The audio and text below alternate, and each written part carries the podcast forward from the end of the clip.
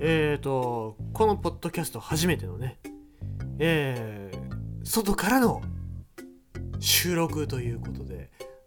やらせていただいております。七種のアデリですけどもね、えっ、ー、とね、今、アルコールというものが入っておりまして、若干ろれつが回ってない状態でございます。皆様の方からは滑舌がどういう風に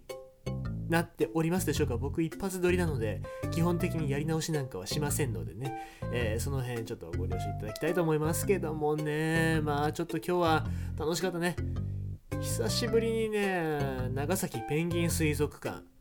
僕動画で3つぐらい投稿させてもらいましたけどもね。あれはうん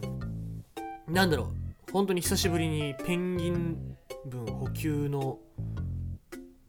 なんかあれになりましたね。で、ちょっと今、なんで僕あの言葉に詰まってるのかっていうと、廊下でね、すごくね、子供がね、叫んでるんですね。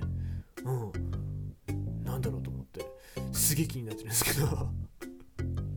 まあ、ホテルっちゃそういうとこでございますね。えーと、ちなみに今、長崎のね、えー、某ホテルから収録をさせていただいてるんですけどもね、えっ、ー、と、目の前がね、えー、中華街。だから、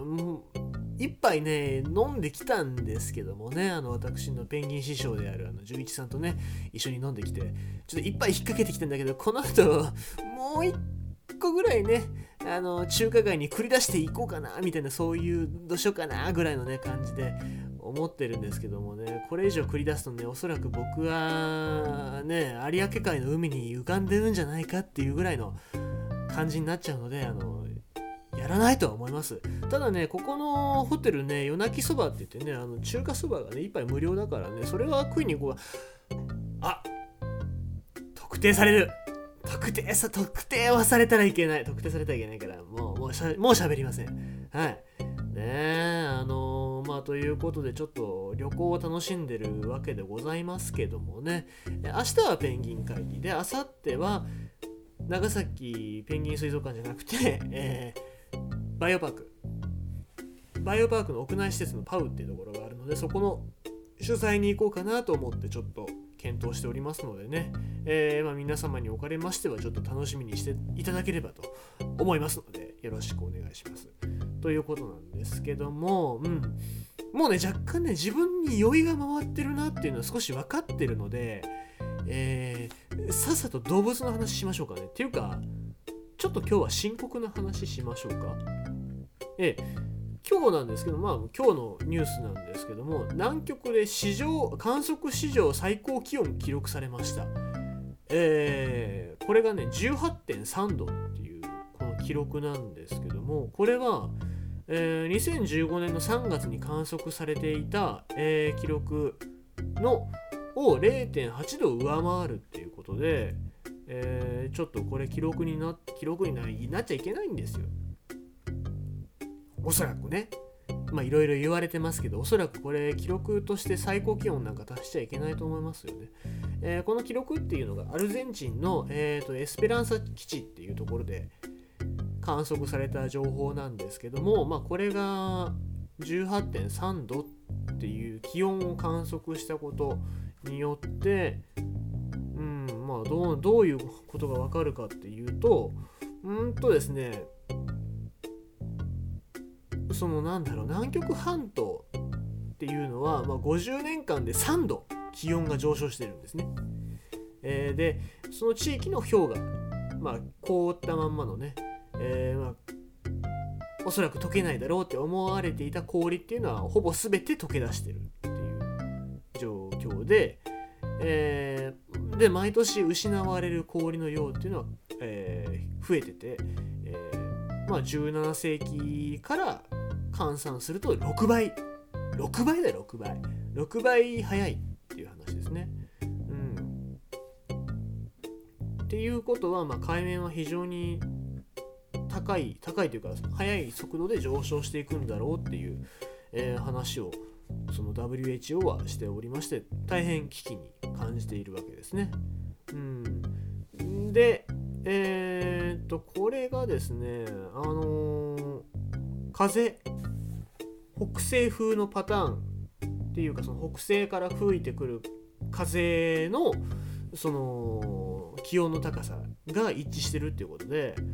まあ大体オーストラリアだったりとかその南米だったりとかっていうところから吹いてきてる、えー、風からっていうことは、えー、まあ、間違いないだろうっていう話をされてますね。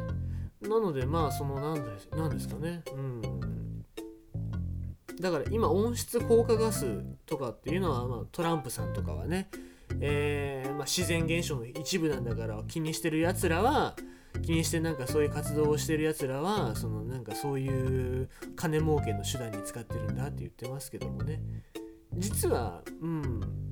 だんだんだんだんとそう言ってる人の方が立場が科学的に証明されていくことによって狭まっていってるよっていう話にもなってくるんですけどもまあここで言ってもどうしようもないんですけどもえー、まあ地球上の氷の9割っていうのは南極にあるんですね。南極にあるんですよ。で、えー、それがもし全て溶けた場合ですよ。全部溶けた場合、えー、海面上昇率っていうのは60メートル60メートル今のその海岸の高さっていうのは上がっていくわけですね。っていうことは沈む島もいっぱい出てくるし、えー、まあ現在の日本であっても使えなくなっちゃう土地っていうのは非常に増えてくるわけですよね。まあ、回り回って結局人間に帰ってくるよねっていう話でもありますしもっと特に深刻なのはペンギンですよねペンギンっていうのはあんまり暑いところにいるとヒナは死んでしまいますのでというかもともとそんなに暑いところに耐性がある動物ではないので毛皮がね普通のペンギンと違ってヒナっていうのは毛皮に覆われてて雪とかは弾けるけど雨とかには対応できないんですね。で18度になることによって雨が降って体が濡れて体温が低くなっちゃって死んじゃうっていうペンギンのヒナもたくさんいるので、まあ、僕の近いところで言うとペンギン。ペンギンっていうのがものすごくダメージを受けるんじゃないかなって思います。ただその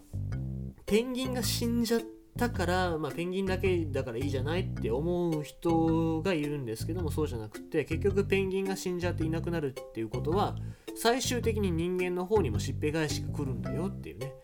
えー、そういうお話に、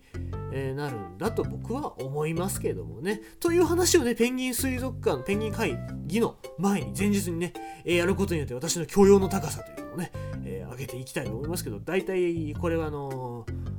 カラパイ屋さんからのニュースの引用でございますので、皆様後で各自見てください。ね、そっちの方が詳しいから。えー、まあそんなコーナーでございます。あの、もう酔っ払っててね、何を言ってるのかわからないし、あの、ろれつが回ってるのかどうかもわからないので、うん。あの、どうしようかな。ラーメン食って、あの、夜泣きそば食って寝ます。夜泣きそば食って寝る。寝る。あの、寝ます。寝ます。じゃ、じゃあね。じゃあね。バイバイ。